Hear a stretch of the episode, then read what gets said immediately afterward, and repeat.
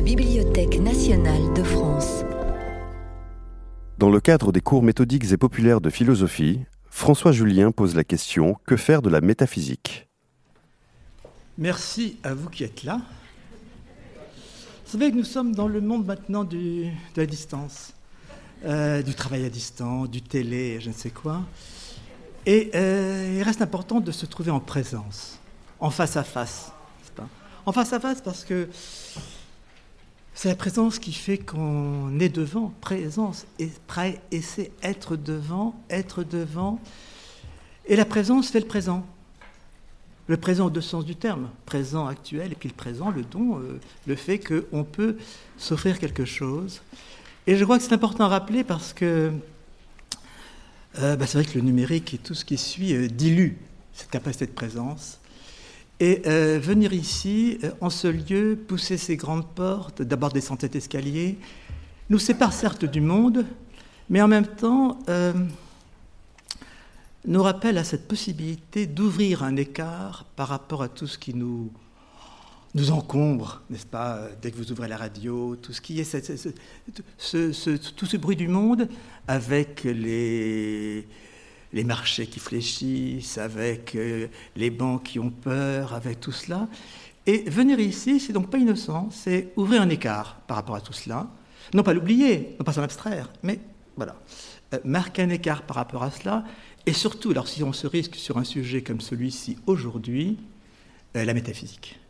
Alors là, on est vraiment dans le plus grand retrait. On est vraiment dans euh, l'écart le plus, le, plus comme ça creusé du côté de ce qui est euh, l'abscon, euh, tout ce qui est le en retrait de, ce qui fait de ce, de ce qu'on croit faire le quotidien de l'existence.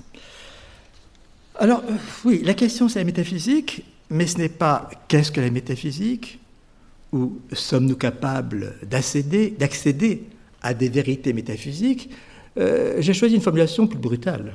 Que faire de la métaphysique? Avec ce, que ce que faire a de appel d'action, voire de révolution, bref, euh, constitue. Euh, constitue d'appel à la vigilance.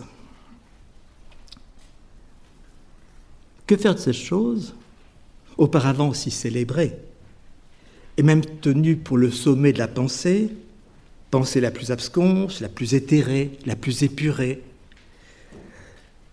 ce qu'on appelle la métaphysique, qui serait en quelque sorte l'extrême de la pensée, mais à présent suspecte, peut-être jamais assez critiquée, dont on ne soupçonne peut-être jamais assez sa rémanence, et peut-on s'en libérer donc ce que faire n'a rien de spéculatif. Il appartient à l'action, je l'ai dit peut-être à la révolution. En tout cas, il constate un embarras. Qu'a-t-on en faire aujourd'hui de la métaphysique? Elle possédait avant une légitimité de principe et même une souveraineté consacrée que maintenant elle n'a plus. Est-elle une déviation de la pensée? Est-elle une trahison de la pensée? En tout cas, son procès est depuis longtemps engagé. C'est même le procès de la modernité, contre la métaphysique. Que faire d'elle? Faut-il définitivement la jeter? Mais avec elle, deux millénaires et demi de pensée européenne Faut-il ne cesser de la critiquer? Pour chasser les présupposés? Mais alors, pourquoi le faire? Qu'est-ce qui résiste en elle? Qu'est-ce qui résiste en elle et qu'on n'a jamais cessé de la critiquer Alors, je vais revenir d'abord, je vais très simple aujourd'hui, je vais revenir sur cette, euh, non pas l'histoire de la métaphysique, mais ce qui la caractérise et sa mise en procès. Et puis j'essaierai dans un second temps de dire comment j'essaie moi-même de me sortir de ces difficultés et euh, non pas quelle solution, mais disons euh, quelle possibilité je voudrais esquisser par rapport à cette grande question qui est maintenant une question d'entrée dans la philosophie, que faire de la métaphysique Alors au départ la métaphysique, il y a un geste simple. Critiquer parce qu'il est simple, c'est couper, trancher. La métaphysique, ce qu'elle a fait, c'est qu'elle a tranché. Temnein, dit le grec. Trancher, ce trancher que vous trouvez déjà dans Parménide, entre les deux voies, celle de l'être, de ce qui est et n'est pas, ne pas être, et puis celle de ce qui n'est pas, qui sera donc celle de l'inconsistance. Coupée en deux, dit Katemnein, dit Platon, coupée en deux entre le visible et l'intelligible, oraton, noeton. Ce qui relève de l'expérience, ce qu'il appelle le visible, non pas le perceptible, le visible, oraton, c'est-à-dire ce qu'on voit, ce qu'on a sous les yeux. Tous les êtres vivants, tout ce qui est objet de perception, nous, les êtres vivants, et avec nous toutes les plantes et tous les objets fabriqués par l'homme, dit Platon, et leurs images. Donc dans une inconsistance progressive. Et puis couper, couper donc d'un côté cela, en gros l'expérience, l'expérience c'est sa duplication, les images, et de l'autre côté, ce qui constitue l'intelligible, là aussi à deux degrés, l'intelligible tel qu'on le descend des hypothèses à la conclusion, telle était, ou alors, ce qui est la pureté même de la métaphysique, qu'on remonte, qu'on remonte au principe. En tout cas, coupure. Coupure, qu'est-ce que couper? Couper, c'est trancher, séparer de façon définitive, sans plus de raccordement possible, en tout cas, qui ne serait que rajouté ou après coup. Donc qu'est-ce que c'est que couper comme geste premier de la pensée? Bien sûr, il en relève la de clarté, tranché, comme on dit, c'est tranché. Mais en même temps, peut-être d'arbitraire. Le premier arbitraire, ou le plus important arbitraire, celui qui ensuite ne cesse de se réitérer. En séparant de façon tranchée, n'a-t-on pas à jamais déchiré l'expérience? N'a-t-on pas opposé elle-même une partie contre l'autre?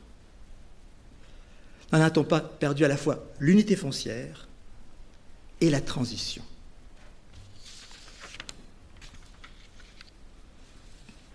Lorsqu'il fait se trancher, c'est la distinction entre l'être en tant qu'être, l'étantement étant, comme dit étrangement, mais si fortement Platon, étantement étant, pas un étant apparaissant, disparaissant, non, mais l'étant en tant qu'étant, touché à de l'être, il dit. D'où la coupure dualiste de ce thème Nain et euh, la tentation eh bien, de poser cet étant en tant qu'étant, cet être véritable, dans un au-delà, dans un au-delà de l'être, un au-delà de Dieu, bref, séparé de euh, l'existence immédiate. La question devient donc, est-ce que cet ailleurs, ce là-bas, écaille, aller là-bas écaillé est-ce que cet ailleurs n'est pas un alibi de la pensée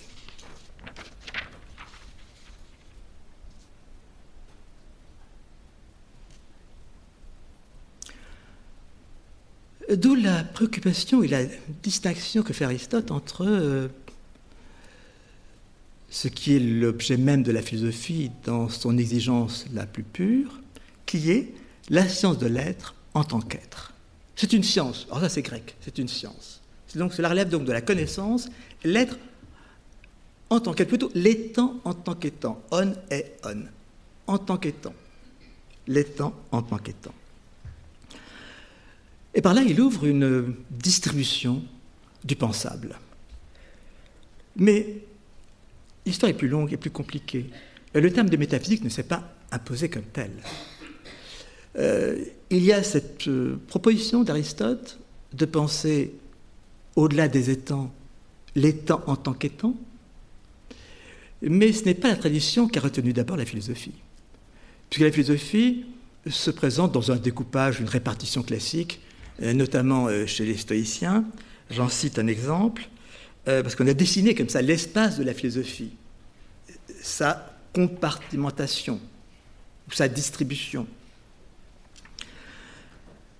Les stoïciens disent la philosophie, c'est un champ dont la physique est le sol, la physique est le sol, la clôture est la logique, qui vous empêche de mal raisonner, et dont le fruit est l'éthique. Vous avez une distribution physique, logique, éthique, sous cette figure du champ, euh, du champ clos, n'est-ce pas? Avec euh, ce qu'en est le terrain, le terrain de la physique, ce qui en est la clôture ou l'enfermement, on peut dire comme on veut, la logique, la rigueur logique, Et puis, euh, le fruit attendu. Le fruit attendu, ben, c'est comment vivre, l'éthique. Et donc, c'est ça qui a prévalu d'abord dans l'Antiquité, et non pas la proposition d'Aristote, euh, cette science de l'être en tant qu'être, qu'il n'arrive pas, en fait, à imposer. Et dont la pensée se perd, perd, oublie, n'est-ce pas, euh, dans l'Antiquité, jusqu'à ce qu'elle soit, qu'on mette en forme les livres d'Aristote, et euh, qu'on les organise ou qu'on les classe, avec ce classement qui a donc qui a fait concept pour toute la pensée européenne, qui est qu'après la physique, ta physica, les livres de physique, les huit livres de la physique, on a classé ce qui se mettait après ces livres sous le titre de métaphysique.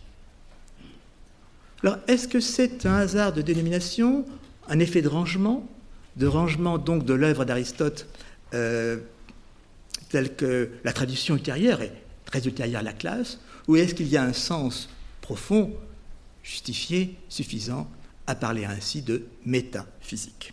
Méta signifiant au-delà. Toute ambiguïté, c'est qu'est-ce que, qu'est-ce que signifie au-delà? Est-ce que c'est après? Est-ce que c'est au-dessus? Ou est-ce que c'est hors? On pourra donc varier. Toute la question repose dans ce sens du préfixe.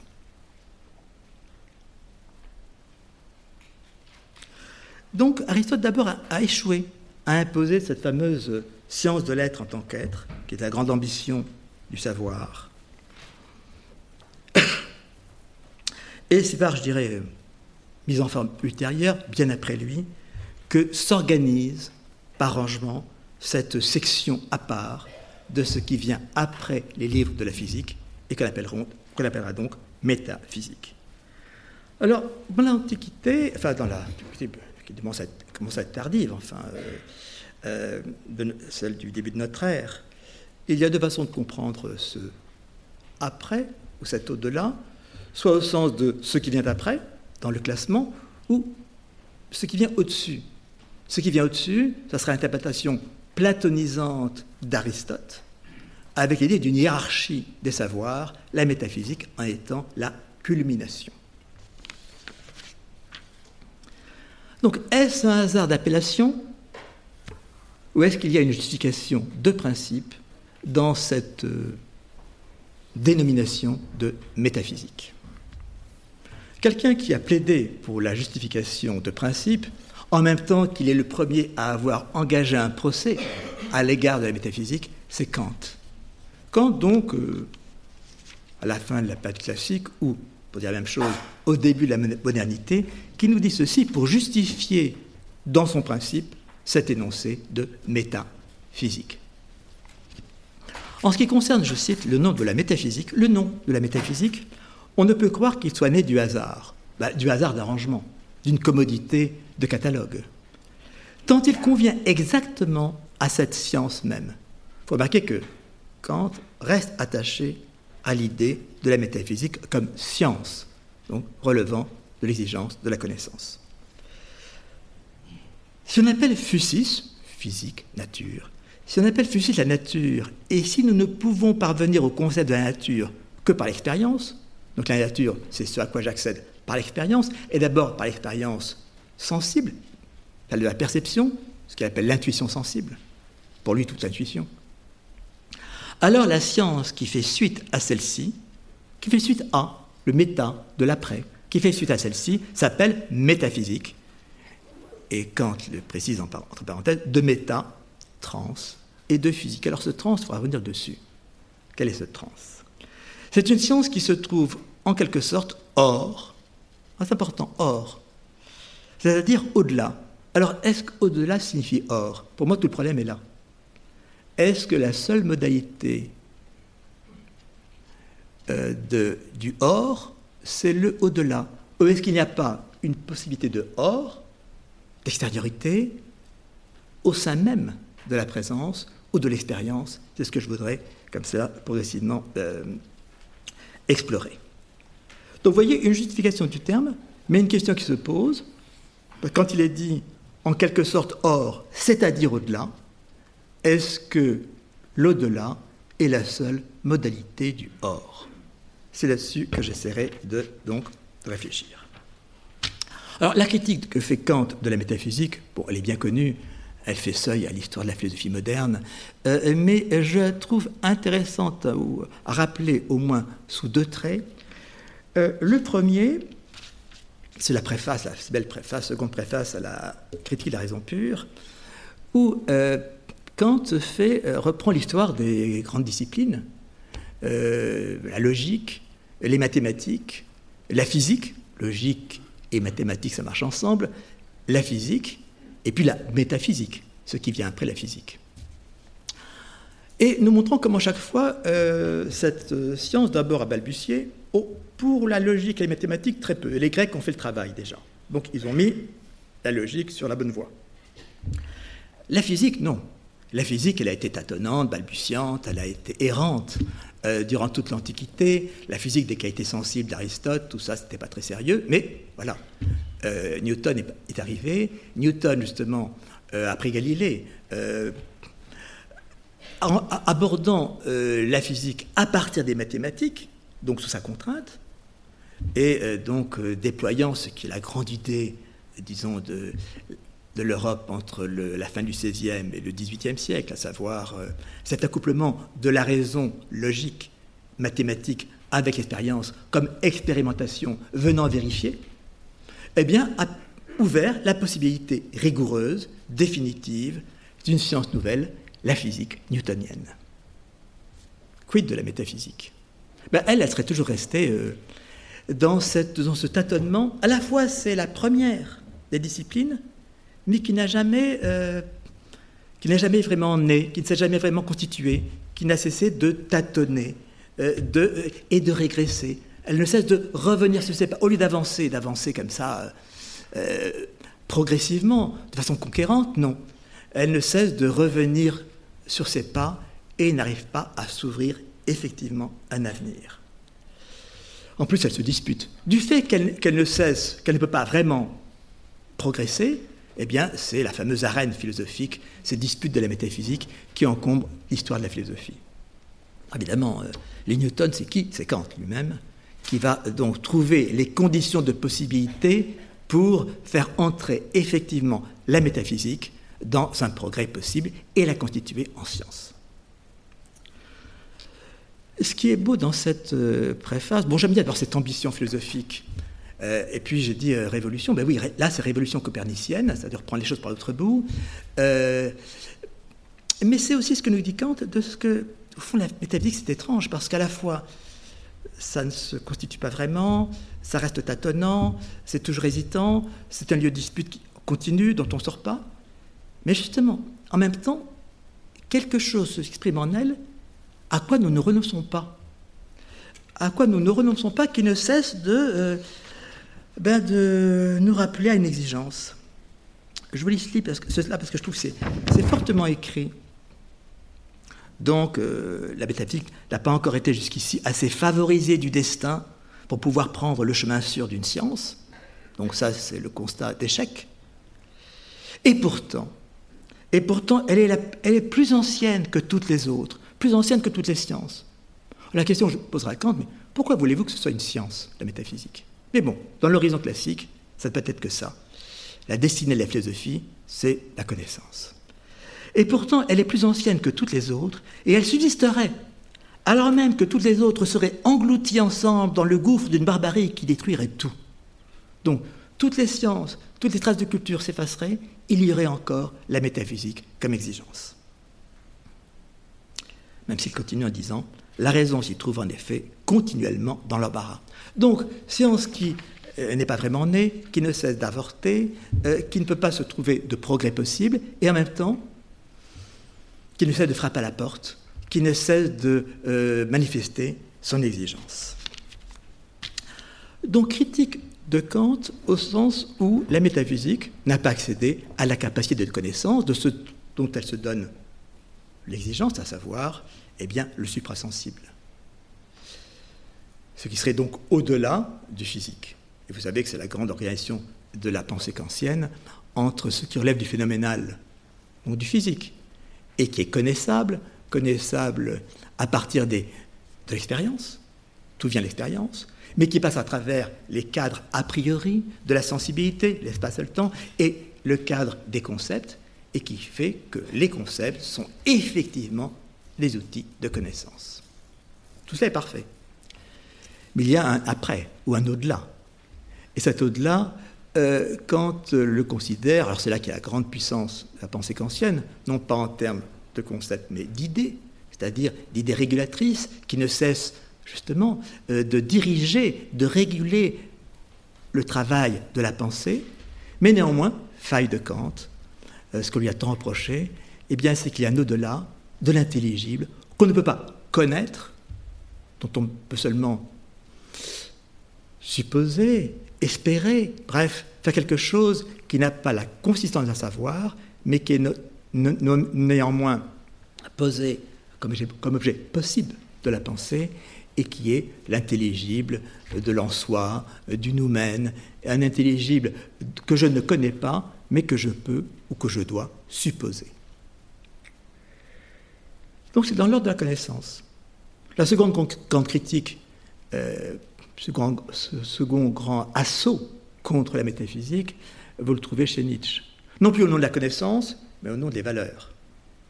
Les valeurs de l'évaluation de ce qui nous constitue en sujet d'évaluation. Et c'est ce que vous trouvez. Alors j'ai cité comme grand texte euh, la préface, la seconde préface de la critique de la raison pure chez Kant.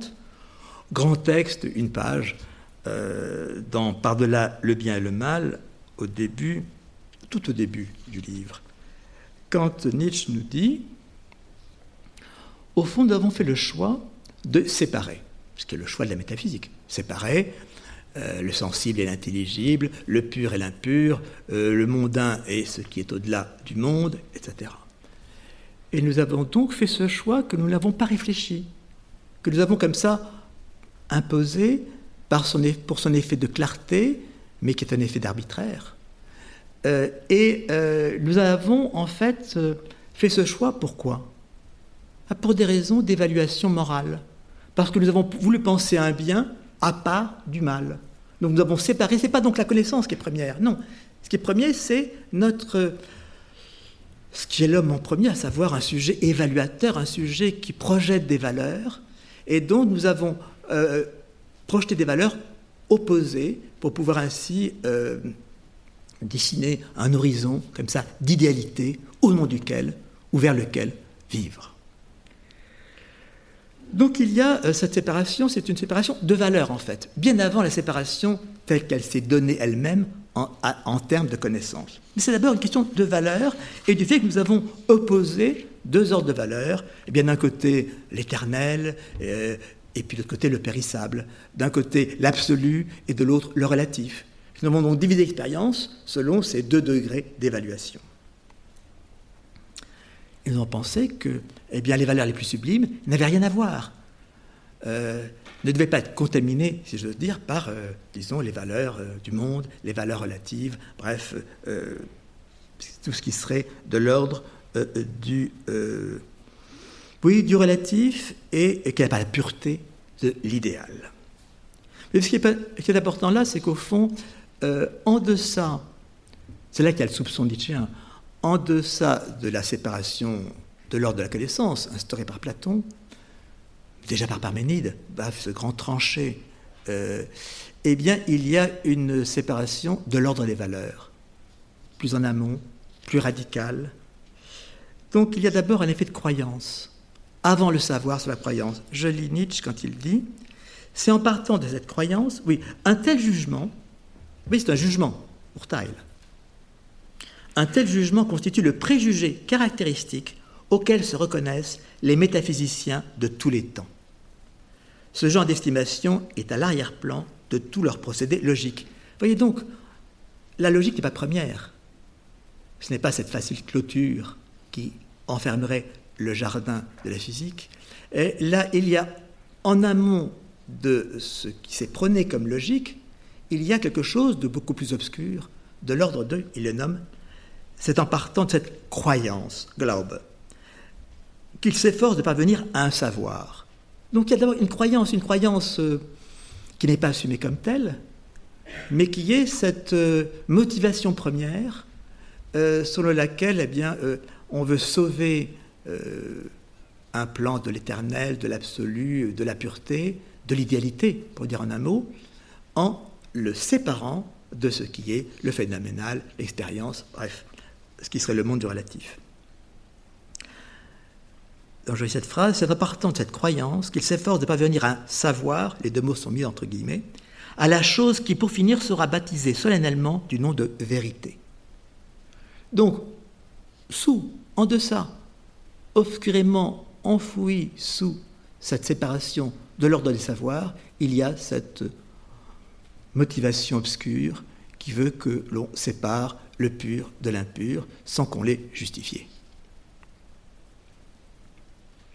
Donc, l'ordre de la pensée se présente sous l'angle d'antinomie, de contrat de Gegensätze, dit Kant, mais sans voir l'autre possibilité qui est restée inenvisagée durant tout ce passé de la philosophie européenne, qui est que peut-être qu'au lieu de la séparation, il y a au contraire l'enchevêtrement, l'implication, l'entrelac, comme dirait Merleau-Ponty.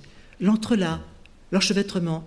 Or certes, on trouve de l'enchevêtrement chez Platon, dans la dialectique ou dans ce qui est l'expérience, mais vu à partir de ce qui a été d'abord distingué justement, dans une sorte de séparation de principe ou d'essence. Non, peut-être que l'enchevêtrement, il est, il est premier et indépassable, euh, qu'on ne peut pas le désenchevêtrer, qu'il y a un enlacement qu'on ne désenlacerait que de façon arbitraire, peut-être absolue, mais arbitraire. Et peut-être que ce qui existe effectivement et qui n'est pas soluble, qui n'est pas, disons, purifiable, c'est cet entre-là cet enchevêtrement et cette transition. Peut-être que l'existence n'est que de l'ordre de la transition et non pas, ne se prête pas, ne se soumet pas à l'acte, euh, même théorique, d'un tranché. Même théorique d'un tranché. Or, cette, euh, mise en procès de métaphysique, euh, je n'en ai fait qu'en pointer certains moments, euh, vous en trouvez une sorte de prolongement dans la question qui est euh, une autre question, non pas quelle est la motivation en deçà de ce geste de séparation, trop commode, mais est-ce que la métaphysique, dans sa euh, prétention à euh, remonter au principe, remonter à ce qui est, disons, le, le, fondement des choses, l'être en tant qu'être, est-ce qu'elle n'est pas dans une illusion?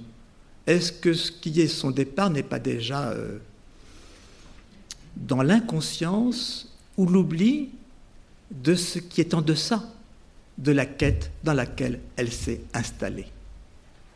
Et là, vous entendez la critique de Heidegger et euh, le fait que la métaphysique n'est pas première, comme elle le croit, dans son illusion d'être le grand commencement, n'est-ce pas euh, Non, qu'au fond, il y a quelque chose d'en deçà, un terrain, en deçà euh, dans lequel elle, euh, a puisé sans pouvoir le reconnaître. C'est ce que vous trouvez alors dans une autre formulation, l'autre image, qui n'est pas l'image dont je suis parti, n'est-ce pas, celle des, stoïciens, de la philosophie euh, comme un jardin ou un, enclos, avec comme terrain la physique, comme clôture la logique et comme fruit l'éthique. Mais l'autre grande image qui domine la pensée classique, et que Heidegger prend chez, chez Descartes, qui est celle de l'arbre. Non, non plus le champ, le champ bordé le jardin, mais l'arbre avec ses racines, son tronc, ses branches. Donc, autre façon, façon alors là, façon classique de penser le, le territoire de la philosophie, sa répartition au domaine, mais qui est un changement essentiel parce que vous voyez que dans euh, la configuration stoïcienne, il y a euh, un terrain à la physique, la nature, euh, la, disons, la cohérence ou l'exigence logique qui borde cela, et puis un fruit, l'éthique. Tandis que dans l'arbre de la connaissance, tel que le présente Descartes, dans une tradition classique, eh bien, la philosophie, je cite, est comme un arbre dont les racines sont la métaphysique, le tronc, la physique, les branches, toutes les autres sciences. C'est donc l'arbre de la science. Il n'y a plus d'éthique. Il n'y a plus différents ordres. il y a en fait la connaissance, c'est le grand choix de la philosophie euh, à partir des Grecs, mais que Descartes a entériné, qu'on est dans une affaire de connaissance, mais avec euh, les racines, donc la connaissance la plus foncière, euh, celle qui est la métaphysique, penser des principes, puis le tronc de la physique, et puis les branches, les branches, les multiples branches des sciences, telles que euh, Descartes les envisage, notamment à la fin du sur les méthodes, mais qui, sont, qui poussent à partir de ce tronc de la physique. Alors la grande question d'ouverture de Heidegger, euh, celle que vous trouvez dans ce texte, euh, qu'est-ce que la métaphysique C'est, bah oui, il y a des racines. Mais dans quoi s'enfoncent ces racines? Quel est le terrain, quel est le sol dans lequel ces racines vont puiser? C'est la grande question forte de Heidegger. Dans quel sol les racines de l'arbre de la philosophie trouvent-elles leur point d'attache? Bien beau de penser les racines, mais les racines, elles sont quelque part. Est-ce quelque part? Eh bien, la pensée classique, la pensée classique, c'est-à-dire la pensée de la métaphysique, n'en a pas tenu compte ou l'a oublié, a oublié ce terrain dont elle s'est comme ça euh, progressivement, euh, dans lequel elle s'est enracinée. Donc, ce qui permet de faire cette grande distinction heideggerienne entre euh, la métaphysique, qui n'est plus pensée comme la science de l'être en tant qu'être, mais en reprenant le grec de plus près, on est on, de l'étant en tant qu'étant. On est on, de l'étant en tant qu'étant. Et donc il fait de la métaphysique, euh, comment dirais-je, un savoir second, et non pas premier, originaire, comme il s'est toujours présenté. Qui est ce savoir second d'ordre de l'ordre de la représentation, et, dont la lumière vient d'ailleurs, dans deçà de l'être. Donc cette distinction entre l'être et l'étant, qui est la grande opération de séparation, séparation, en tout cas de distinction qu'opère Heidegger. Bon, tout ça, je ne vais pas le rappeler parce que je ne vais pas me mettre à, lire Heidegger ici, mais euh, disons qu'il repose sur cette pensée de la vérité comme aletheia, donc sortie de la l'été, sortie de l'oubli, et donc euh, décèlement, comme on dit en français, dans un euh, français un peu jargonnant, euh, qui est donc ce fait qu'il y a avant, en deçà, ben, cette, cette possibilité de l'être dont, se prévaut l'avènement de l'étang comme sortant, émergent de l'être et se donnant à la représentation dont la métaphysique fait son objet. Je vous cite, L'être n'est point pensé par la métaphysique dans son essence décelante, c'est-à-dire dans sa vérité. Bon, tout cela, c'est euh, simplement pour pointer cette question euh, qui est de... Euh, la métaphysique se présente comme au départ, mais quel est ce point de départ? Où, où, se situe ce point de départ? Et donc, quel est ce que peut se penser en amont de lui En quoi les racines de la métaphysique prennent-elles prennent racine? La métaphysique, donc, interroge l'étant en tant qu'étant, mais par là même, elle s'est écartée de la pensée de l'être. Je cite, Dans la mesure où elle ne représente constamment que l'étant en tant qu'étant, la métaphysique ne se tient pas dans sa pensée à l'être lui-même. Bon, tout cela, euh, je le dis vite parce que euh, vous voyez que cela renvoie la métaphysique à ce que la métaphysique croyait avoir dépassé, à savoir l'ordre de la représentation, et donc ce qui en serait l'incapacité à euh, s'approcher d'une compréhension de la vérité de l'être en tant que tel, en tant qu'être, avant qu'il se déploie, se manifeste en tant qu'étant. Voyez donc ce procès de la métaphysique, étape par étape, dans un approfondissement successif, au nom de la connaissance chez Kant, au nom des valeurs chez Nietzsche, au nom de son origine impensée euh, chez Heidegger, euh, fait que, euh, au fond, la pensée moderne, c'est un soupçon, un grand soupçon, qui ne cesse de demander, mais qu'est-ce que vous gardez de présupposés métaphysiques dans votre pensée Et que vous n'arrivez pas à penser. Donc ce soupçon d'être encore dans de la métaphysique, et donc dans une pensée euh, qui n'est pas encore assumée comme telle, qui reste encore dans son illusion et, qui n'est pas effectivement advenue à la pensée. Donc ce soupçon métaphysique, c'est quand même un des grands, euh, pas un questionnement, c'est plus que ça. Puisque si je, si je dis soupçon, c'est que c'est une sorte de hantise, n'est-ce pas, de la pensée moderne, euh, d'être resté dans du métaphysique malgré soi. Vous retrouvez ça notamment euh, très bien euh, développé. Donc ce soupçon, tu es encore resté dans de la métaphysique, tu ne t'en es pas libéré. Euh, vous trouvez dans ce texte que je trouve très beau et fort, là encore du texte de jeunesse de Derrida dans euh, La voile phénomène et sa critique de Husserl.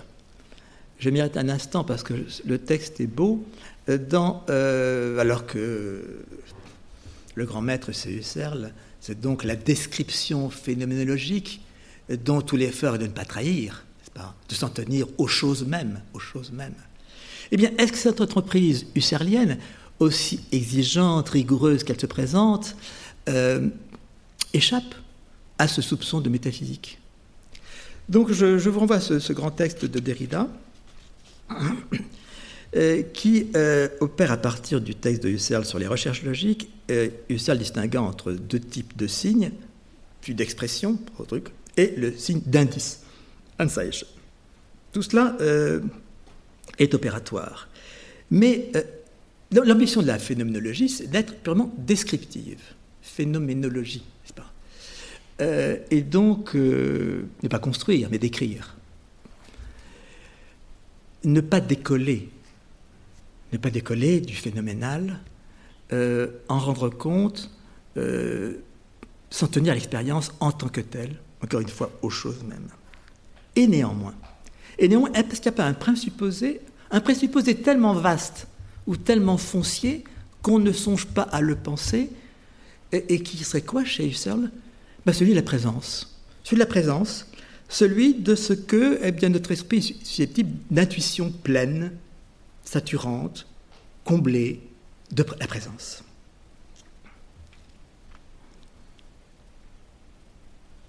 Ce que s'appelle chez Husserl l'évidence donatrice originaire. Évidence, donatrice, originaire. Vous voyez, il y a des termes qui invoquent tous le principe le primordial. L'évidence, il n'y aurait rien euh, en deçà de l'évidence. L'évidence, c'est le parfait recoupement euh, de la capacité de connaître et de ce qui peut être connu, euh, originaire, dit Husserl. Donc on serait là encore dans le tout début.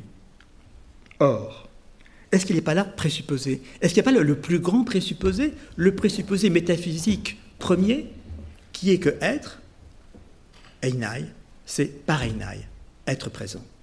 Ce grand présupposé instauré par les Grecs, mais dont la philosophie ne serait jamais sortie, qu'elle n'aurait jamais soupçonné, c'est que ousia, c'est parousia. C'est que, c'est que être, c'est être présent. Présent, vous entendez, prae, et c'est être devant. Donc en fait, l'être est pensé comme présence. Ce donc ce présupposé massif, si massif qu'on ne l'a pas soupçonné, parce qu'on pense dedans, qu'on ne voit pas les bords, qu'on ne voit pas les conditions, qu'on est dedans. Qu'on est dedans, c'est que, eh bien, euh, ce présupposé de la présence et la possibilité donc d'un présent comme intuition pleine, pleine et originaire. Pleine et originaire.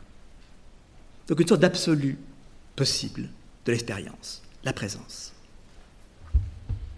Alors c'est la grande chose que Derrida ne cessera de vouloir bousculer, euh, notamment par son concept de différence avec un A, n'est-ce pas? La différence, justement, c'est que tout est, ne cesse de différer. Différence à la fois dans le sens de euh, prix de la linguistique saussurienne, euh,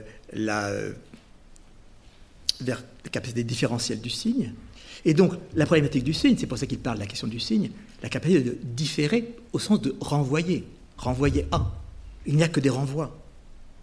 Il n'y a pas d'évidence première, originaire, il n'y a que du renvoi. Et en même temps, ce renvoi nous instaure dans une sorte de différence avec un A, c'est-à-dire d'activité de différer qui n'a pas d'origine première, qui n'a pas de présence comme ça, qui serait d'abord consacrée. Bon, donc il y a là cette. Euh, voyez, ces coups de butoir successifs avec celui que je cite ici chez Derrida, qui est de dire au fond, peut-être que nous ne cessons de penser dans du présupposé.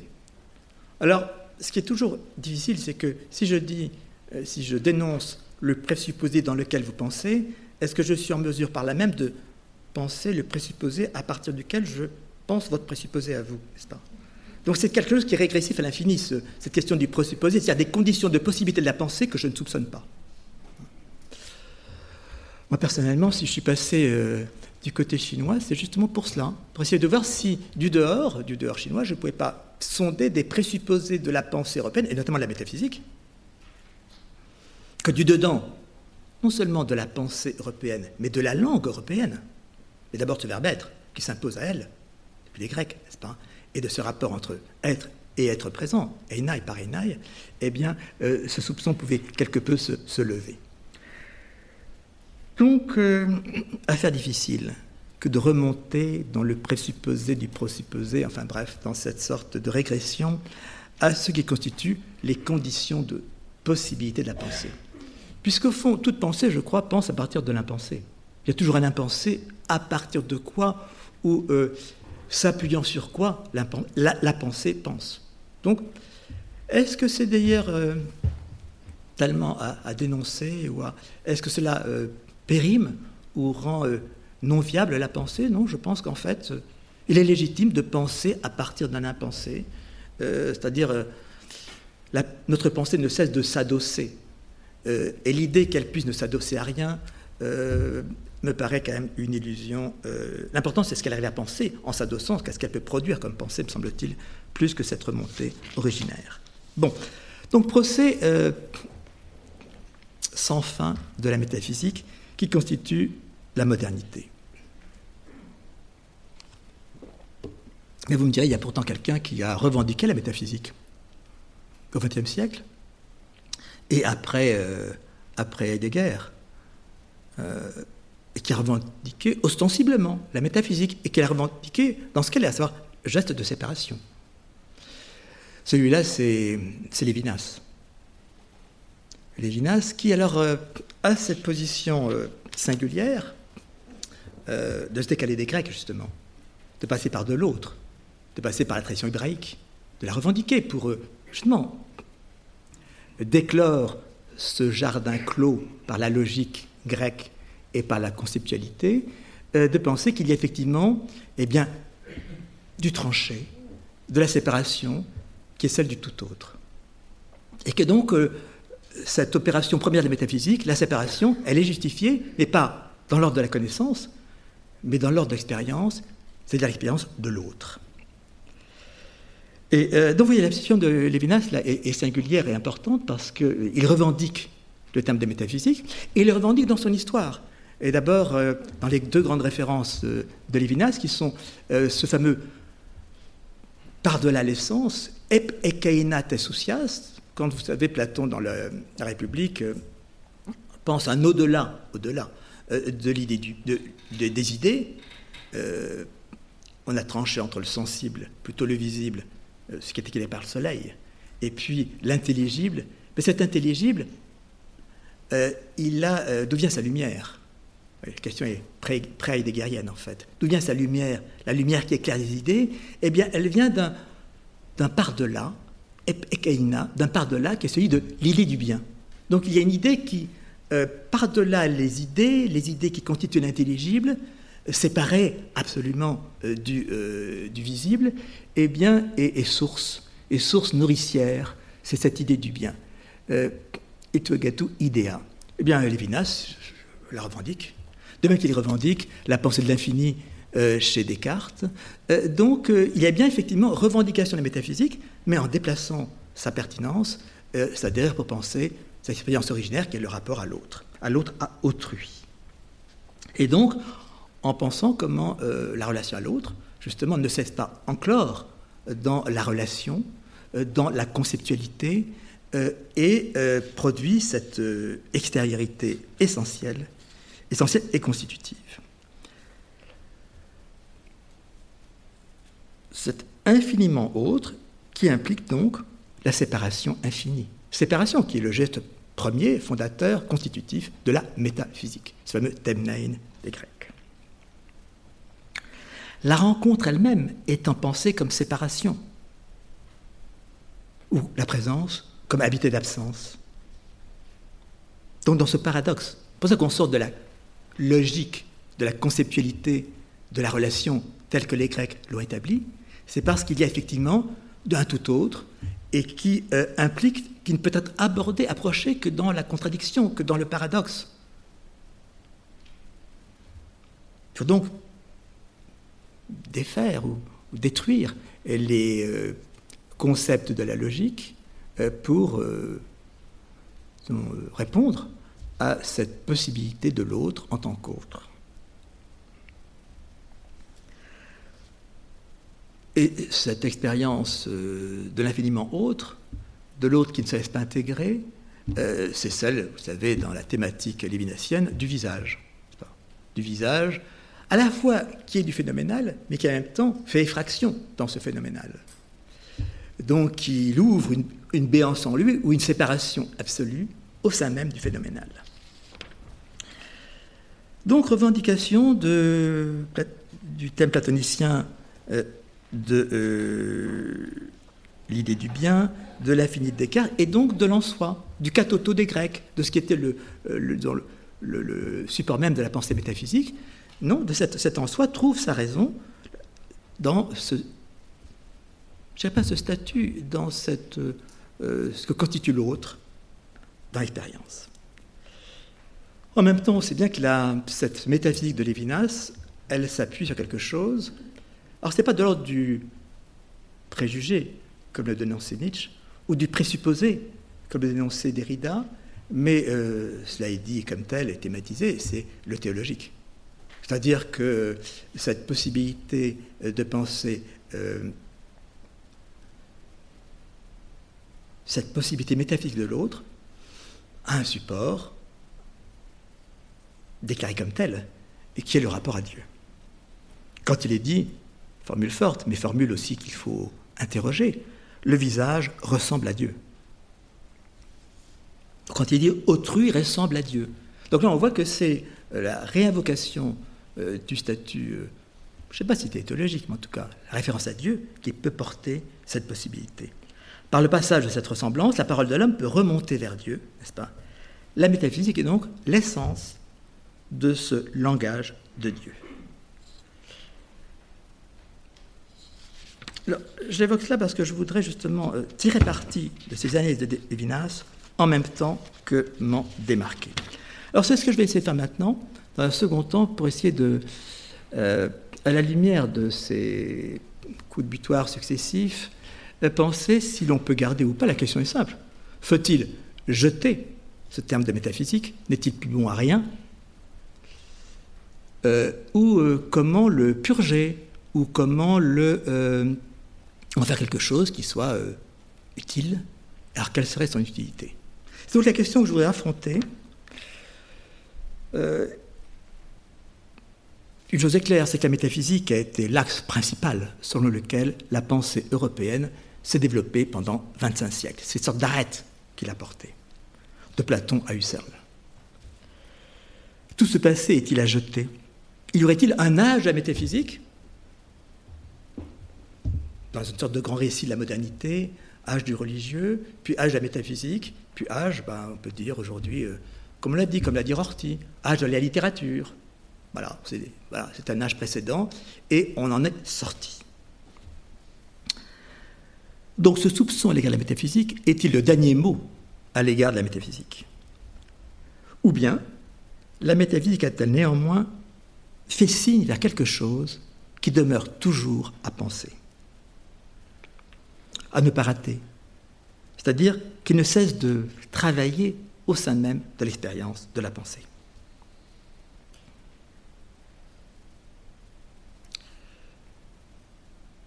Est-ce que la métaphysique est donc ce, poison secret qui n'aurait fait que faire dévier la pensée, en même temps qu'on reconnaît que, en fait, on n'arrive pas à s'en débarrasser? Alors, je proposerai, de façon préliminaire, trois opérations La première, ce sera de réduire ce que j'appellerais l'hyperbolisme de la métaphysique. Enfin, le terme n'y a pas de moi, il est Platon. Euh, pour penser le métaphysique sous la figure du minimum. Donc, un minimal métaphysique. Comme on parle de minimal en art, n'est-ce pas? L'art minimaliste, c'est quoi? Bien, peut-être qu'il y aurait, ou je fais référence au, grand titre d'Adorno, Minima Moralia. Peut-être qu'il y a des minima métaphysica. Donc penser la métaphysique non pas selon le geste de l'hyperbole, mais de son contraire. Le contraire, ça serait la litote. D'autre part, passer de la métaphysique, dans euh, sa répartition en plans, et donc l'au-delà de la physique, euh, à ce qui serait le métaphysique, comme exigence, traversant la métaphysique, mais ne devant pas se laisser comme ça ranger, planifier, organiser en domaine, comme l'a fait la métaphysique. Et puis revenir sur ce que peut signifier méta. Et est-ce que l'au-delà est sa seule signification possible? Alors d'abord ceci, ceci que je reprends dans Platon, que je reprends donc au début de la pensée de la métaphysique, qui est dans ce texte que je viens d'indiquer, qui est donc, quand se fait cette grande opération de séparation entre le visible éclairé par le soleil, et puis au-dessus l'intelligible, le monde des idées, le monde, le lieu des idées, topos toneidon, comme dit Platon, éclairé. On voit d'où vient la lumière qui éclaire et qui nourrit sur la terre, c'est le soleil. Mais quel est l'équivalent ou l'analogue du soleil dans ce monde d'au-delà, dans ce monde de l'intelligible, c'est donc l'idée du bien. Alors, idée extrême de Platon, n'est-ce pas? Penser l'analogue, ou plutôt penser ce dont le soleil est l'analogue, savoir l'idée du bien. L'idée du bien, donc éclairant l'intelligible comme le soleil, éclairant et nourrissant l'intelligible comme le soleil éclaire et nourrit le sensible. Alors l'expression est, et travaillé à l'extrême par Platon pour arriver à dire ce par-delà. Par-delà l'intelligible, qu'est-ce qu'il y a? Et la formule donc que j'ai citée, c'est ep ekaina tesousias. Un néologisme, une formule euh, forgée par Platon. Ekaina, ep ekaina, sur par-delà. Par-delà, non, sur par-delà. Ep ekaina tesousias, sur par-delà l'essence. Vous avez là donc dans la Poitéia 509b, un des textes, une des grandes pages de la philosophie.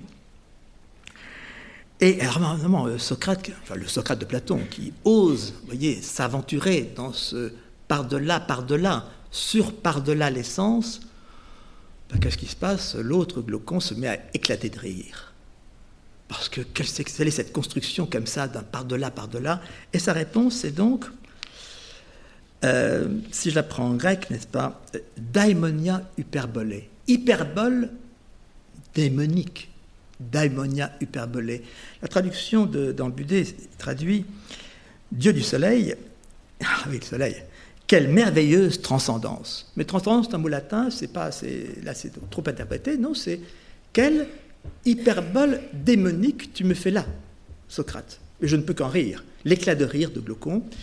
Parce que la métaphysique, c'est donc cette opération, ce qui ne s'appelle pas encore métaphysique, mais ce dont le geste est là, n'est-ce pas, prescrit, c'est cette opération de hyper, hyperbaleine, hyperbalo, jeter par-dessus, jeter par-dessus le mur, on jette par-dessus, par-delà, par-delà. Donc cette sorte de hyperbole, hyperbole qui ne cesse de, euh, de produire de l'au-delà d'elle-même, un au-delà qui n'en finit pas, n'est-ce pas? Euh, qui est donc euh, cette capacité de cet envol qui n'en finit pas, qui ne cesse de toujours se jeter au-delà de soi plus loin, et qui fait aussi cet euh, élan comme ça euphorique, superlatif, portant la métaphysique, cette fiction de croyant racheter la fiction de sa construction par un supplément de construction. Croyant justifier le par-delà par un par-delà le par-delà. Ou je dirais compenser sa dépense par une dépense de plus, par un excès de dépense hyperbolique. Non, on peut imaginer l'inverse. C'est qu'au lieu que la métaphysique soit hyperbolique, elle soit euh, l'inverse d'hyperbole, c'est-à-dire minimaliste. Euh, c'est-à-dire se défiant de ce geste de reporter au-delà, de cette facilité, à construire en rajoutant encore un étage, un peu comme quand on remonte dans l'idée du bien ou dans l'idée de l'un chez Plotin, on remonte toujours plus haut dans, euh, cet originaire.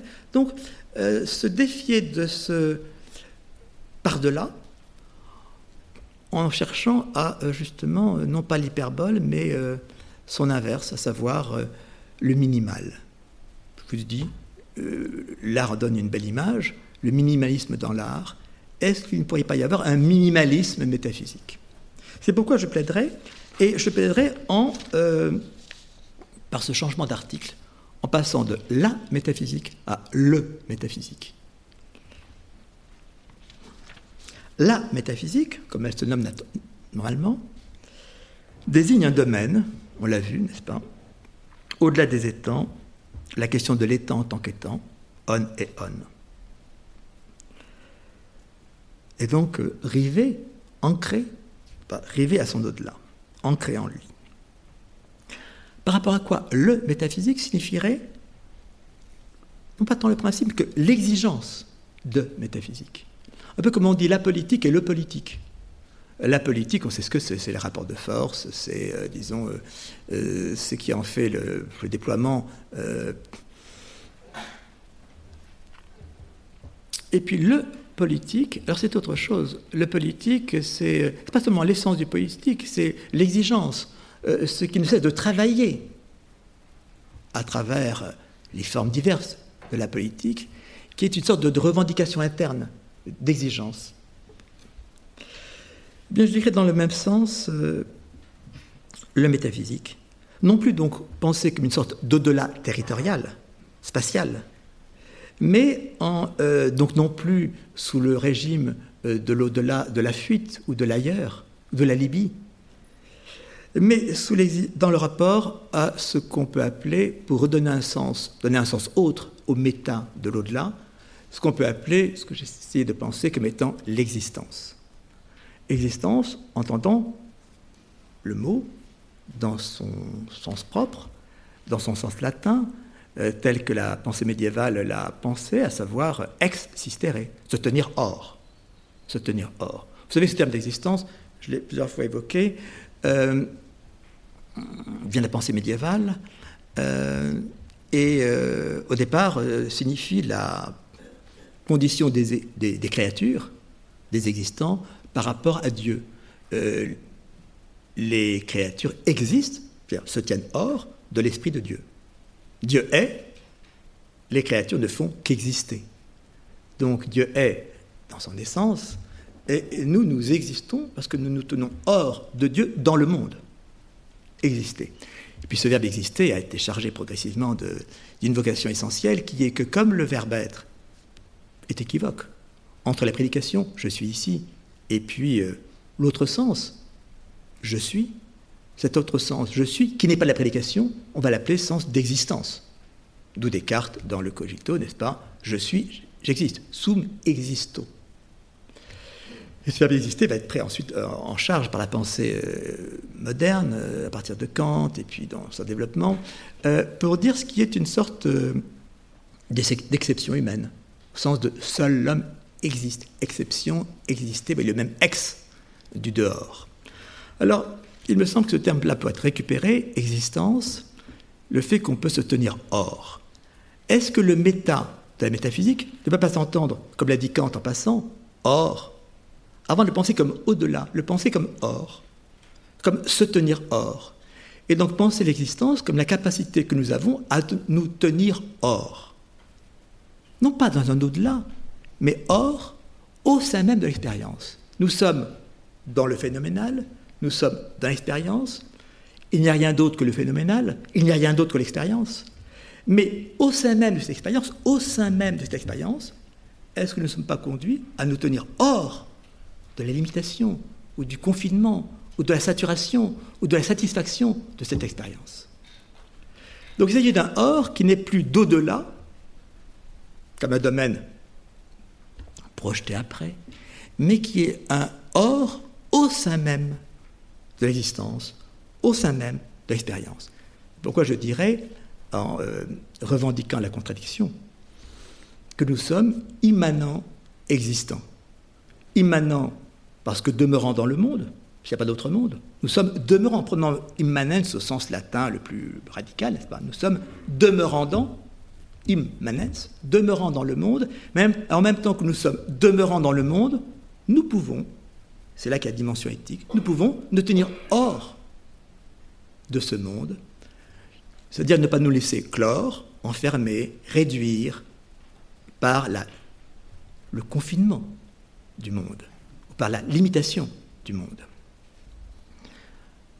Quelle est donc cette possibilité de se tenir hors en étant dans, plutôt en demeurant dans, en demeurant dans, être immanent existant?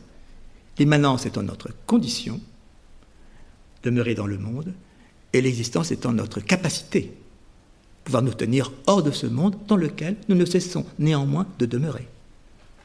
Vous voyez qu'il ne s'agit plus d'une fuite hors du monde, non, il s'agit de penser l'expérience euh, dans cette capacité interne qu'elle a de se fissurer ou de se fracturer elle-même, de ne pas rester dans cette sorte de saturation, satisfaction euh, qui nous fait perdre le sens même de cette expérience. Donc se laisser traverser, de se laisser travailler par quelque chose qui bah, la promeut en tant que capacité d'existence. Donc c'est comme ça que je comprendrai le métaphysique. Je dirais, il y a du métaphysique dans l'existence. C'est plus de l'au-delà. Il y a bien donc du hors dans le dans. Du hors dans le dans. Il y a du métaphysique dans l'existence. Donc exister comme se tenir hors, je l'ai dit, et l'expression qui est une, formule euh, maintenant euh, euh, tellement assimilée de la pensée moderne, notamment sous le sceau de Heidegger, qui est seul l'homme existe. Qu'est-ce que ça signifie Seul l'homme existe eh ben, C'est que seul l'homme est capable de sortir, de se tenir hors de la clôturation ou de, disons, la limitation que constitue le monde, le monde comme totalité et donc comme finitude que finitude, le monde comme globalité qui nous enferme. Alors penser ce hors du monde comme globalité qui nous enferme, est-ce que c'est pour est-ce que c'est fuir le monde? Non, pas du tout. Est-ce que c'est chercher un autre du monde? Non, pas du tout. C'est simplement euh, penser que l'expérience elle-même se trouve traversée par une capacité euh, de se euh, peut-être de se déchirer elle-même, en tout cas de ne pas euh, rester dans une sorte de coïncidence ou cohésion mortelle d'elle-même avec elle-même. Donc, nous sommes immanents existants, tout en demeurant dans le monde, nous pouvons, pouvoir éthique, sans supposer un autre monde, sans supposer d'au-delà, nous tenir hors de la clôture, du conditionnement de ce qui fait monde. Ce qui signifie en quelque sorte que tenons-nous-en à ce terme qui est le seul terme possible, l'expérience, ou le phénoménal. Comme on dit, seul le phénoménal existe. Mais et suspectons donc tout ce qui serait au-delà de l'expérience, c'est au-delà de la, de la métaphysique. Mais est-ce que ne se perd pas, au sein même de l'expérience, un débordement de l'expérience? C'est ce que j'appellerais, pour reprendre un concept que j'ai essayé comme ça d'élaborer pour donner un contenu à ce, euh, terme du métaphysique, euh, ce que je voudrais euh, essayer de, penser autour du terme de inouï, pour dire positivement, positivement, mais inouï c'est un négatif, hein. donc c'est un positivement justement qui n'est pas de positivité comme ça satisfaite, mais qui nécessite d'être travaillé lui-même par du manque. Donc pourquoi faire? Ben Pour faire une chose qui me paraît essentielle, qui est ne pas rabattre l'expérience dans l'empirisme. Parce qu'au fond, c'est ça. Une histoire traditionnelle de la philosophie, c'est l'idéalisme des idées, de l'au-delà, de l'au-delà de la métaphysique, ou alors l'envers, l'empirisme. Comment donc ne pas limiter l'expérience, ne pas la rabattre dans l'empirisme, qui n'est que l'envers de l'idéalisme?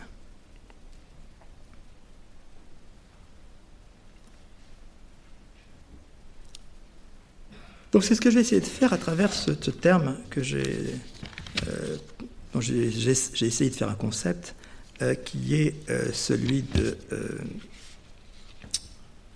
d'inouï. Pour penser cette chose, vers quoi ne cesse de faire signe la métaphysique, mais peut-être en le ratant, parce qu'en extrapolant, et donc euh, en s'embarquant dans l'au-delà euh, euh, de l'au-delà du, de du, monde, qui est de penser, est de penser le, le débordement de l'expérience dans l'expérience. Débordement de l'expérience dans l'expérience et non pas au-delà. Autant dire, ce débordement n'est pas un dépassement. Le dépassement, c'est la voie royale de la métaphysique. Non, pensez sous la figure du débordement, qui n'est pas un dépassement, cette capacité de se tenir hors d'expérience, tout en demeurant au sein même de cette expérience. Est-ce que je suis clair? Non, parce que là, je chemine dans ma solitude, et euh, en plus, euh, les temps sont durs, donc euh, euh, voyez, de s'accrocher à une idée pour essayer de la, de la configurer à ses risques et périls. Et c'est pas rien que d'essayer de sortir ce terme d'inouï de la langue commune. Oui, commune et poétique, hein, le grand mot de Rimbaud, hein, euh, pour essayer d'en faire un concept. Et donc le, IC a cette fonction de répondre à une question. Cette question, j'ai essayé de la, formuler, n'est-ce pas, euh, en disant euh, pouvoir se tenir hors en demeurant dans. Donc c'est une figure qui est d'abord paradoxale, mais qui justement nous permet d'échapper peut-être à cette distribution trop facile euh, où la métaphysique serait au-delà de la physique, donc par dépassement. Donc c'est ce que je voudrais essayer de, vers quoi je voudrais cheminer en, m'attachant à ce terme d'inouï, euh, dont je pense qu'il est mal abordé et, euh, parce qu'on pense l'inouï en le prenant pour euh, l'extraordinaire, le rare, l'exceptionnel, etc. C'est d'ailleurs ce que dit le dictionnaire.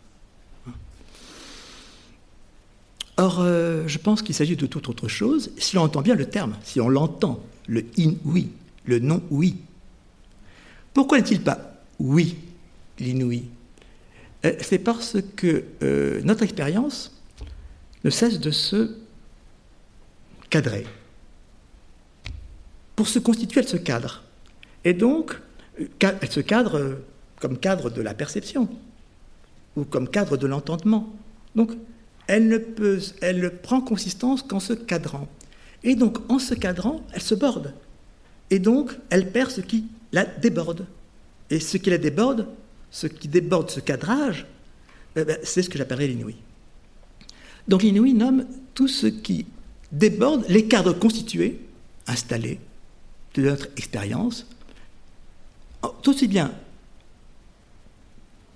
sensible euh, que euh, donc cadre de la perception, que expérience intelligible, cadre de l'intellection. Donc nous pensons, nous vivons, nous pensons en cadrant. En cadrant, et donc par là même, quelque chose ne cesse d'échapper à ce que nous avons cadré, et à l'intérieur de quoi Dans la grille de quoi, si vous voulez, nous interceptons et nous captons et nous comprenons. Et c'est donc ce que nous rangeons, parce que cela déborde les cadres constitués de notre expérience, nous le rangeons donc dans le rare, l'exceptionnel, ce n'est pas, pour autant rare et exceptionnel. Prenez l'exemple de Lucrèce, euh, le ciel sous les yeux. Bah, c'est inouï. Parce qu'il euh, y a quelque chose qui, qui déborde notre capacité de perception et ensuite d'intellection. Ce n'est pas pour autant rare, il suffit de lever les yeux. Donc, euh, il s'agit de. Alors, il y a une formule de, Nietzsche que je trouve à cet égard mémorable. C'est dans le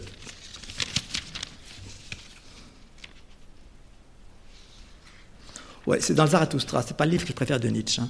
Mais néanmoins, euh, quand il dit, c'est à propos du Zarathustra, mais, dans son dernier grand texte, Ecce Homo, euh, quand il dit, c'est le plus immédiat, le plus quotidien, qui parle ici de choses inouïes.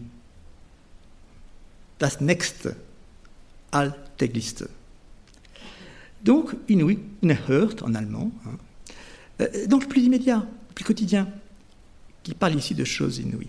Et euh, j'évoquais Rimbaud. Euh, Rimbaud est un poète de l'inouï. C'est un terme qu'il a porté à la capacité poétique, alors en français, hein, Unerhört en allemand, c'est beau, mais c'est pas aussi beau que inouï en français, avec le i, pas, final, qui fait pointer, émerger, bref, qui a une signifiant, et là est fort. Hein. Quand il est dit dans Rimbaud, aura pour l'œuvre inouïe et pour le corps merveilleux pour la première fois. Bon, ça c'est dans euh, Illumination, où euh, je vous indiquerai des choses, des richesses inouïes, euh, à Paul Demny, dans son bondissement par les choses inouïes et innommables, dans le bateau ivre, la circulation des sèves inouïes. Ah oui, ah, j'étais il n'y a pas très longtemps à New York, et pour traduire inouï dans Rimbaud, la traduction anglaise c'est amazing. Ah, quelle perte Entre inouï et tout ce que j'essaie de lui, lui soutirer, n'est-ce pas et puis le amazing, qui est la traduction officielle d'inouï dans Rimbaud. Comme quoi, la traduction, il faut s'en méfier. Euh, parce que c'est le contrat de amazing, c'est pas? De même que écart est le contrat de gap, c'est-à-dire que c'est pas l'objet d'étonnement ou de on est BA, non, c'est tout à fait au contraire. Il faut d'abord entendre le négatif, inouï, n'a pas été oui, mais on peut l'entendre, n'est-ce pas? Euh, C'est-à-dire que jusqu'ici, je n'ai pas oui, parce que je suis resté dans les cadres bornés constitués de mon expérience. Mais si je j'ouvre les cadres de mon expérience, aussi bien sensible qu'intellective, eh bien, je peux entendre. Donc, inouï n'est pas l'en-soi. C'est pas l'en-soi qu'ancien, dont je suis séparé par séparation des sens, euh, parce qu'il est dans son absolu, et moi dans la relativité phénoménale. Non, c'est simplement inouï. Voyez, inouï, c'est je pourrais entendre, mais j'entends pas. J'entends pas parce que mon expérience s'est bordée, bornée. Peut-être qu'elle ne peut faire que ça. Mais en même temps, je garde bien la possibilité de déborder cette expérience ou d'en sortir avec ce hors de l'existence que j'évoquais. Oui, donc il y a là, euh, c'est ça que je voudrais faire entendre comme possibilité du métaphysique, euh, comme euh, donc extériorité qui ne se laisse pas assimiler par notre capacité d'appréhension, donc possible, insoupçonné, vertigineux, qui déborde les cadres constitués de notre expérience. Mais en même temps, c'est en même temps qui est important, il maintient cette inintégrable au stade de son surgissement, sa saillance, son émergence, sans préjuger d'un autre ordre possible de réalité, sans le resituer dans, un au-delà qui serait nominal ou d'intelligible.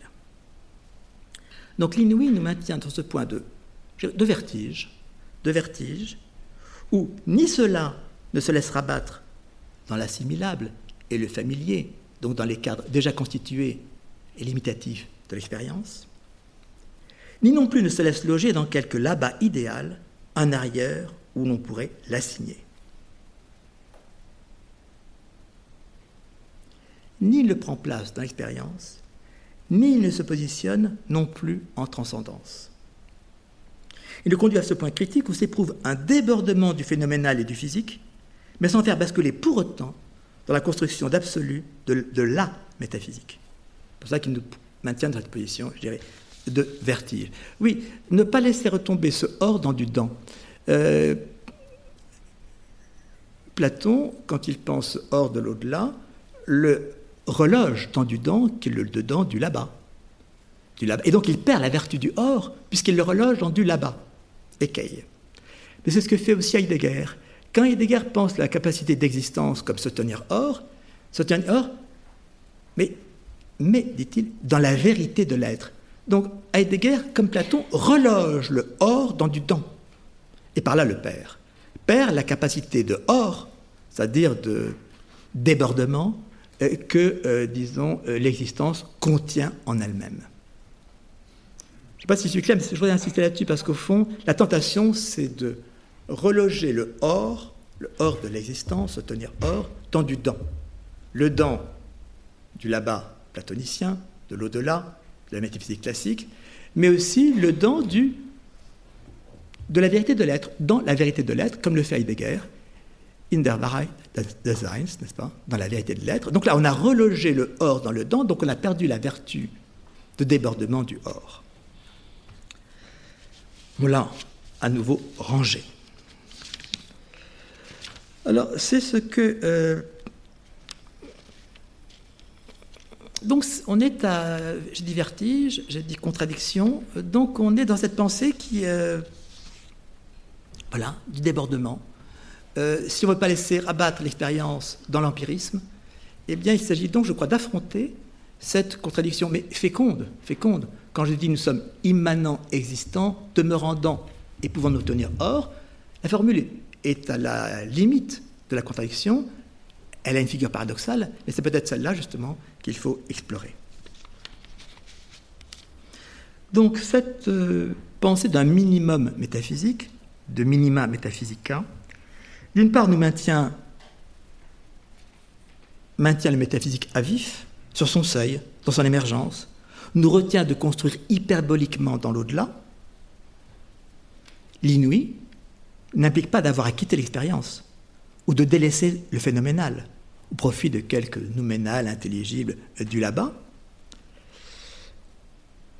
Il ouvre à de l'autre, mais il ne renvoie à rien d'autre. C'est-à-dire, de ce qui serait notre nature, un statut séparé, il nous tient donc à l'orée, ou dans le frôlement vertigineux de cet autre, et là on peut réinvoquer le thème du visage chez Lévinas, sans rien supposer derrière, sans rien supposer derrière, le derrière des arrière-mondes, le derrière dénoncé par Nietzsche, sans rien supposer derrière qu'il intègre sur un autre plan, dans un ailleurs ou dans un au-delà, et qui nous, qui nous, garde donc des, des arrière-mondes de la métaphysique.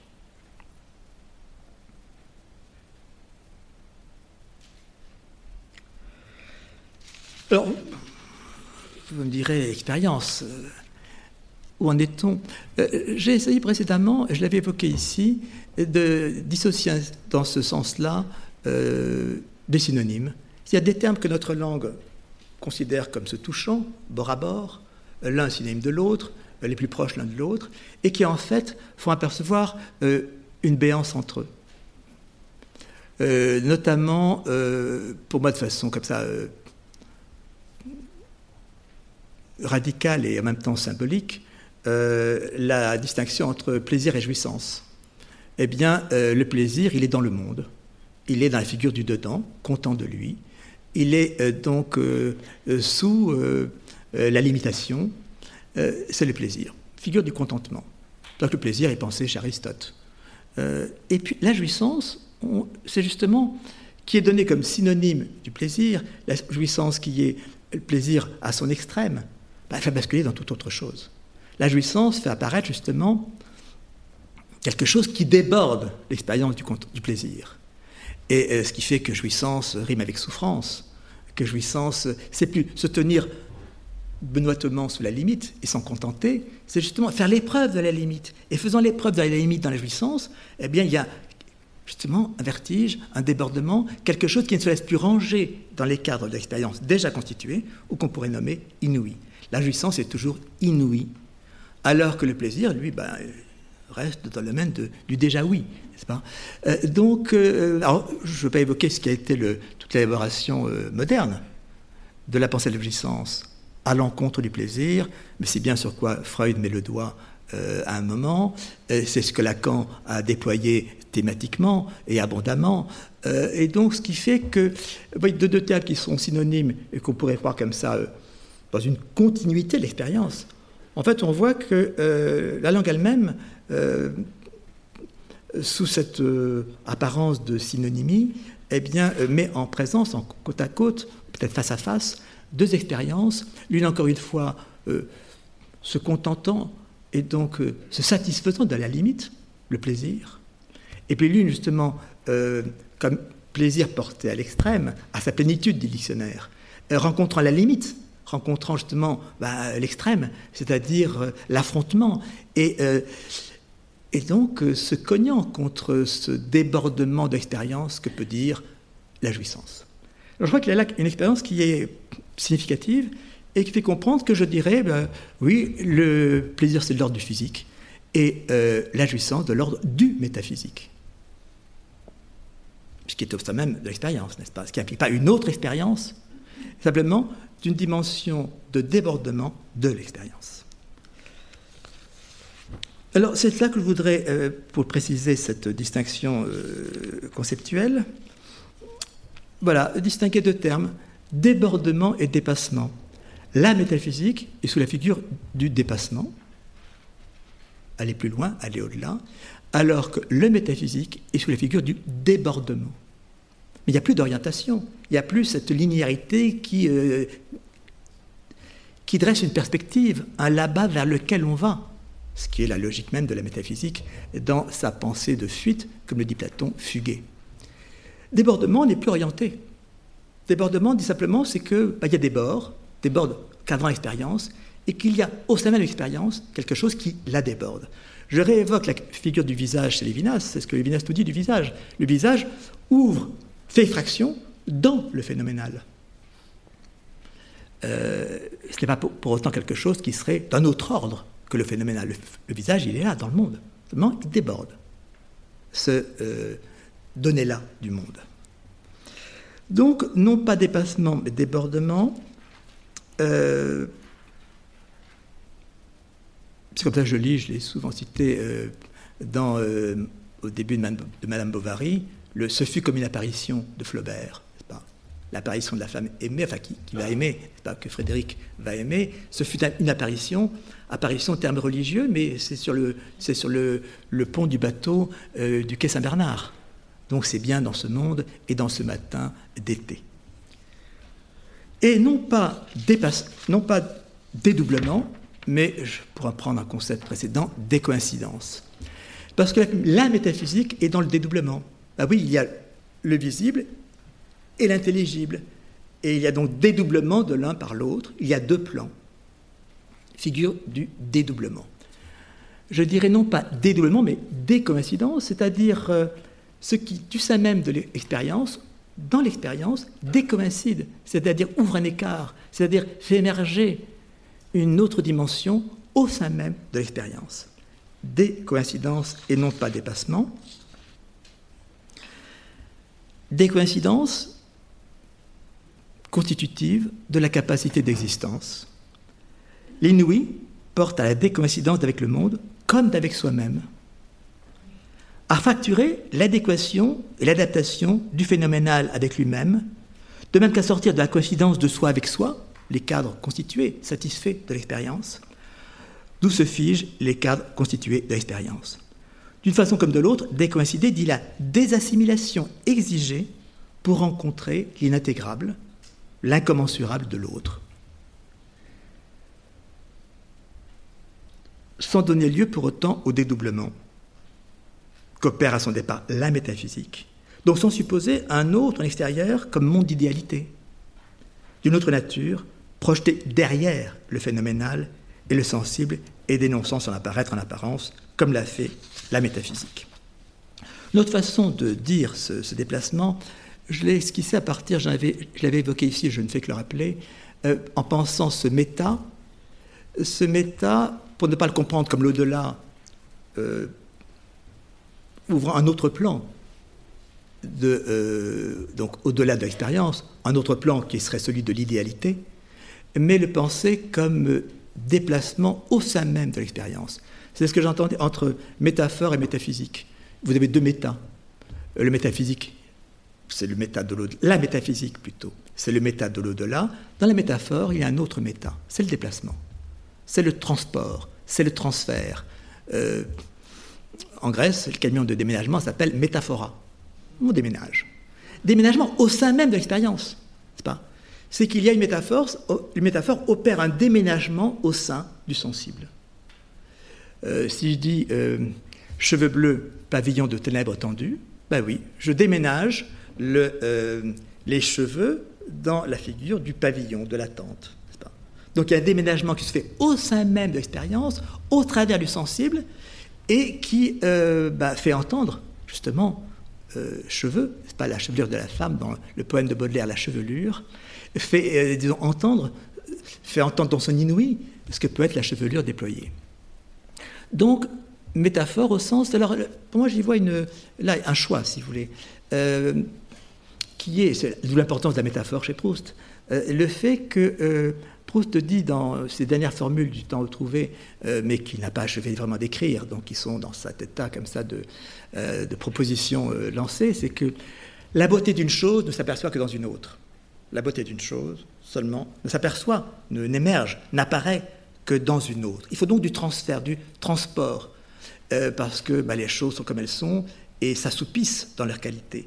Et nous, notre perception se laisse encadrer, se laisse, disons, installer euh, dans ces euh, catégories sensibles ou, intellectuelles. Et donc la métaphore, ce n'est pas une figure parmi d'autres. C'est pas une figure de rhétorique. non, c'est quelque chose qui ne cesse de travailler la langue, parce que la langue est toujours amenée à se sortir d'elle-même, à se déborder d'elle-même pour arriver à dire ce que nous n'arrivons pas à dire. Donc la métaphore, c'est une vocation, n'est-ce pas, de la parole, et donc vocation par déplacement. Méta, ici, c'est un déplacement qui n'est pas donc euh, déplacement et passage dans un au-delà, euh, non, qui est au sein même du sensible, déménager, transporter les qualités d'une chose à une autre pour la faire émerger et pour la faire, disons, la faire reparaître euh, dans sa dimension d'inouï. Donc cela me paraît faire signe. Alors je... Si vous voulez, il ne s'agit pas de la question de départ, que faire de la métaphysique Faudrait-il la brader ou la jeter aux orties? Pourquoi pas? Je veux dire, s'il y a eu deux millénaires et demi euh, de déviation ou, disons, d'égarement, euh, eh bien, on s'en sort. Euh, mais plutôt, qu'est-ce qui peut, euh, qu'est-ce qui euh, ne cesse de travailler dans ce terme et qu'il faut essayer de, d'entendre toujours en évitant d'en perdre l'exigence? Moi, je tiendrai encore ce terme de du métaphysique. Donc, non pas pour ne pas biffer des millénaires de pensée, euh, même si c'est eux qui ont forgé le destin de la pensée européenne, mais parce que le métaphysique peut dire, en dépit et en luttant contre l'hyperbolisme qui ne cesse de le menacer, dans ce qui devient alors la métaphysique, ne cesse de faire signe vers euh, le plus radical de l'existence, et comme tel peut être indéracinable. Si je reviens à l'image de Kant que je trouve si forte, lorsque Kant dit que ce n'est pas seulement la pensée la plus ancienne, mais que sa vocation subsisterait, je rappelle Kant, trouve le texte très fort, alors même que toutes les autres sciences seraient englouties ensemble dans le gouffre d'une barbarie qui engloutirait tout. Donc ça serait l'indéracinable par excellence, si je reviens au thème de la racine. Et peut-être qu'il faut entendre aujourd'hui la force de cette formulation. Resterait, resterait, résisterait Seul ce métaphysique. Or, une telle barbarie est-elle si loin, celle qu'évoquait Kant? Le métaphysique resterait, résisterait comme le dernier rempart, ou mieux ce que je nommerais concept de combat, l'ultime, l'extrême, pour tenir bon dans cette, euh, prenons l'expression de Kant, barbarie. Il lui le penser dans l'horizon de la science. Là, je crois que c'est là je me sépare de Kant qu'il ne faut plus même le penser comme ambition, de la connaissance, comme l'a voulu Husserl, mais le penser comme exigence. Exigence de l'existence, de se tenir hors du confinement et de la limitation des sens. C'est-à-dire exigence de concevoir à tout moment l'expérience dans ce qui la déborde toujours intérieurement, au lieu de lui chercher un au-delà. Maintenant, cette expérience, cette expérience comme capacité d'existence à hauteur d'inouï. Je vous remercie de votre attention.